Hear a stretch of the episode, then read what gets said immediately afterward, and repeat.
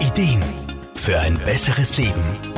Der Wohlfühl- und Gesundheitsratgeber. Es gibt kaum jemanden, der nicht schon mal vom Placebo-Effekt gehört hat. Dabei kommt es durch die Gabe eines scheinbaren Medikaments zu einer Verbesserung, obwohl es gar keine pharmakologischen Substanzen enthält. Sprich, allein der Glaube an die Wirkung hat die Verbesserung verursacht. Neben dem Placebo-Effekt gibt es auch noch den Nocebo-Effekt. Ganzheitlicher Therapeut Wolfgang Brunner-Frumann. Ja, der Nocebo-Effekt ist sozusagen der Bruder des Placebos. Die Wirkungsmechanismen sind ja grundsätzlich die gleichen, aber im Vergleich zum Placebo kommt es beim Nocebo-Effekt zur Verschlechterung von Symptomen. Sowohl Placebo als auch Nocebo sind bereits wissenschaftlich bewiesen und medizinisch anerkannte Phänomene. So werden bei Studien oft zwei oder mehrere Patientengruppen miteinander verglichen, wobei eine Gruppe nur Scheinmedikamente bekommt. Das tatsächliche Medikament muss dann eindeutig besser wirken als der Placebo-Effekt. Nicht nur in Studien, auch im Alltag spielen unsere Gedanken und Glaubenssätze eine ganz wesentliche Rolle. Und gerade deshalb ist es so wichtig, von ärztlicher und therapeutischer Seite aus gut mit Patienten zu sprechen,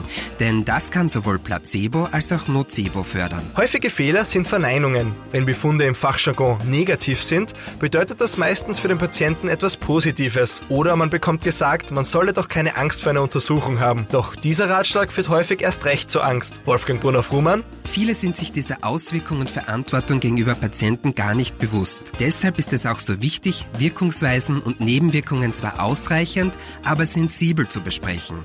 Und was man als Patient nicht machen sollte, sich durch Falschinformationen im Internet verunsichern lassen. Das kann einen klassischen Nocebo-Effekt auslösen. Placebo und Nocebo sind Teil unseres Lebens. Sich dessen bewusst zu sein, kann viele Vorteile bringen und so manches negative Erlebnis verhindern. Markus Kropatsch, Serviceredaktion. Der Wohlfühl- und Gesundheitsratgeber wurde präsentiert von Soundlarge AT, das Tonstudio für Radiospots, Telefonschleifen und Jingles. Soundlarge geht ins Ohr.